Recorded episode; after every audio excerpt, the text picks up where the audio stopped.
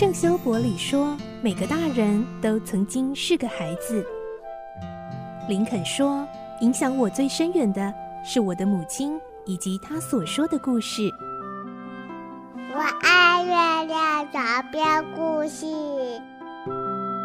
晚安，月亮床边故事。小青姐姐邀请每一位大孩子、小孩子一起听故事，不管多忙，也要和你一起听故事。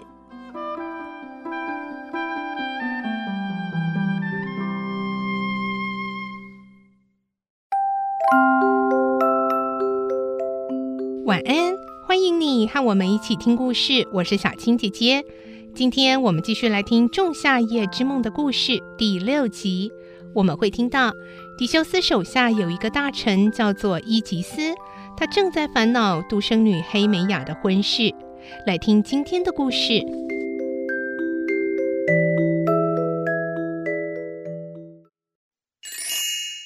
仲夏夜之梦》第六集。顽固的父亲。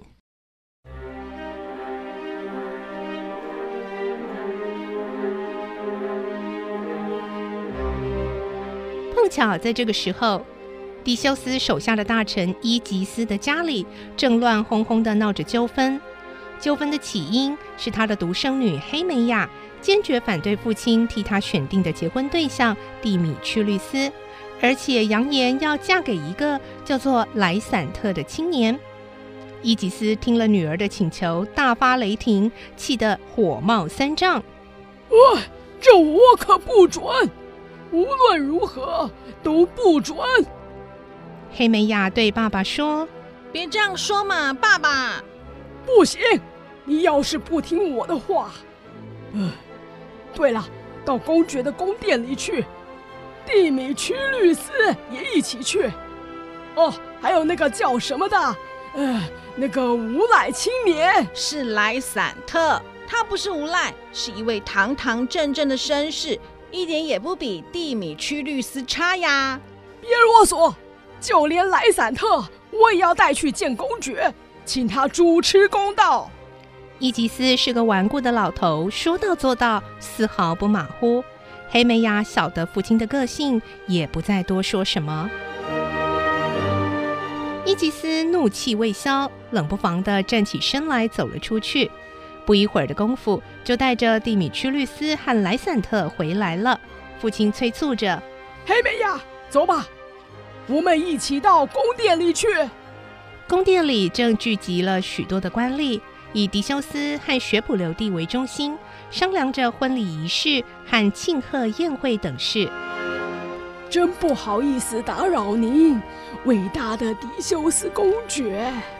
老臣伊吉斯想到宫殿正是一片喜气洋洋，自己却带来使人扫兴的控诉事件，越觉得自己怪可怜的，于是，在公爵的御前跪了下来。哦，伊吉斯，我还以为是谁呢？哎。呃，还带着女儿，哎，连蒂米屈律斯和莱散特也一起来了，哎，究竟怎么回事呀？迪修斯看到伊吉斯异乎寻常的表情，又从黑美雅和两名青年的样子看出事情不妙，赶紧收敛了愉快的笑容，改换成严肃的表情询问。伊吉斯说：“殿下。”恕我冒昧打扰欢庆的气氛啊！道歉可以免了，就说正事要紧，起来说话吧。哎，是的，殿下。啊，今天我带了这些人到御前来，只为小女黑美雅的一点琐事，不好意思，要打扰您了。什么事啊？呃，伊吉斯考虑了一会儿。然后朝着蒂米屈律斯说：“蒂米屈律斯，抬起头来！”畏缩成一团躲在后面的蒂米屈律斯抬起头来，朝迪修斯深深地鞠了一个躬。伊吉斯一看到蒂米屈律斯像是要说话的样子，就抢先补了一句话：“殿下，我是准许蒂米屈律斯和小女黑美雅结婚的。”哦，那么他呢？迪修斯到刚才为止一直为了自己的婚事沉浸在梦游般快乐的气氛里，现在凭空闹出这桩事件，想想倒觉得有趣，于是挺出了上半截身子，这么问着伊吉斯。伊吉斯这下转过脸，面向另一名青年，投以憎恨的眼光，而且声色俱厉地说：“莱散特，抬起头来，向殿下行礼致敬。殿下。”老实说，就是这个人。伊吉斯又指着莱散特说：“他引诱我的女儿，把他的心都迷惑了。”哦，原来如此。迪修斯说着，用心端详蒂米屈律斯、黑梅亚和莱散特三人的表情。唉，越想越气人。伊吉斯忘了自己还置身在狱前，原本谨慎的心情也疏忽了，表现出对莱散特恨之入骨的样子。喂，莱散特，你是个坏蛋！你送给我女儿一些不三不四的东西，还唱听了会掉泪的诗篇给她听，就这样偷走了我女儿稚嫩善感的心。你用华丽的花束和甜美的糖果蒙了我女儿的眼睛，让她盲从于你。她本来是个柔顺且性情良好的女孩，以前只要是我讲的话，她没有一次不听的。这样的女儿，偏偏遇上了你，你这样的恶魔，只会让她变得像今天这样顽抗。莱散特。我真是恨死你了，爸爸！黑美雅使劲拉着伊吉斯的袖子，她想让叫嚣不已的父亲能够镇静下来。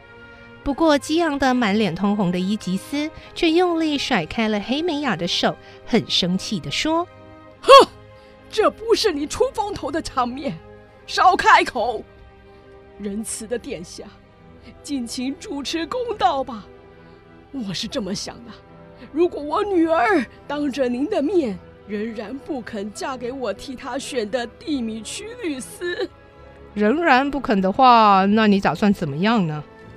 殿下，雅典有条自古相传的法律，我指的是女儿是父母的这一条。根据这法律，我对她有绝对的权利。啊，是啊，的确是有那样的法律。因此，我要按照我个人的意思处置她。不管她怎么讲，我一定要她嫁给我欣赏且英俊有为的青年蒂米屈律斯。哎，可是伊吉斯啊，你要知道，要嫁人的不是你，是你女儿啊。如果你女儿无论如何就不要嫁给蒂米屈律斯呢？如果真的是这样，我就要她。去死！没错，我要教他选择一条死路。死路！黑美雅听到这句话，脸色立刻变得苍白，不仅打了个寒噤。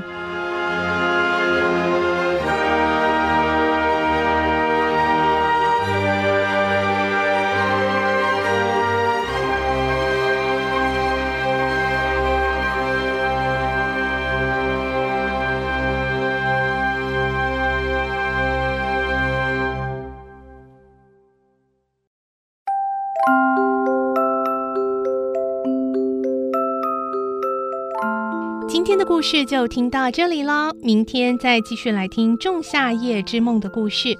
我是小青姐姐，祝你有个好梦，晚安，拜拜。小朋友要睡觉了，晚安。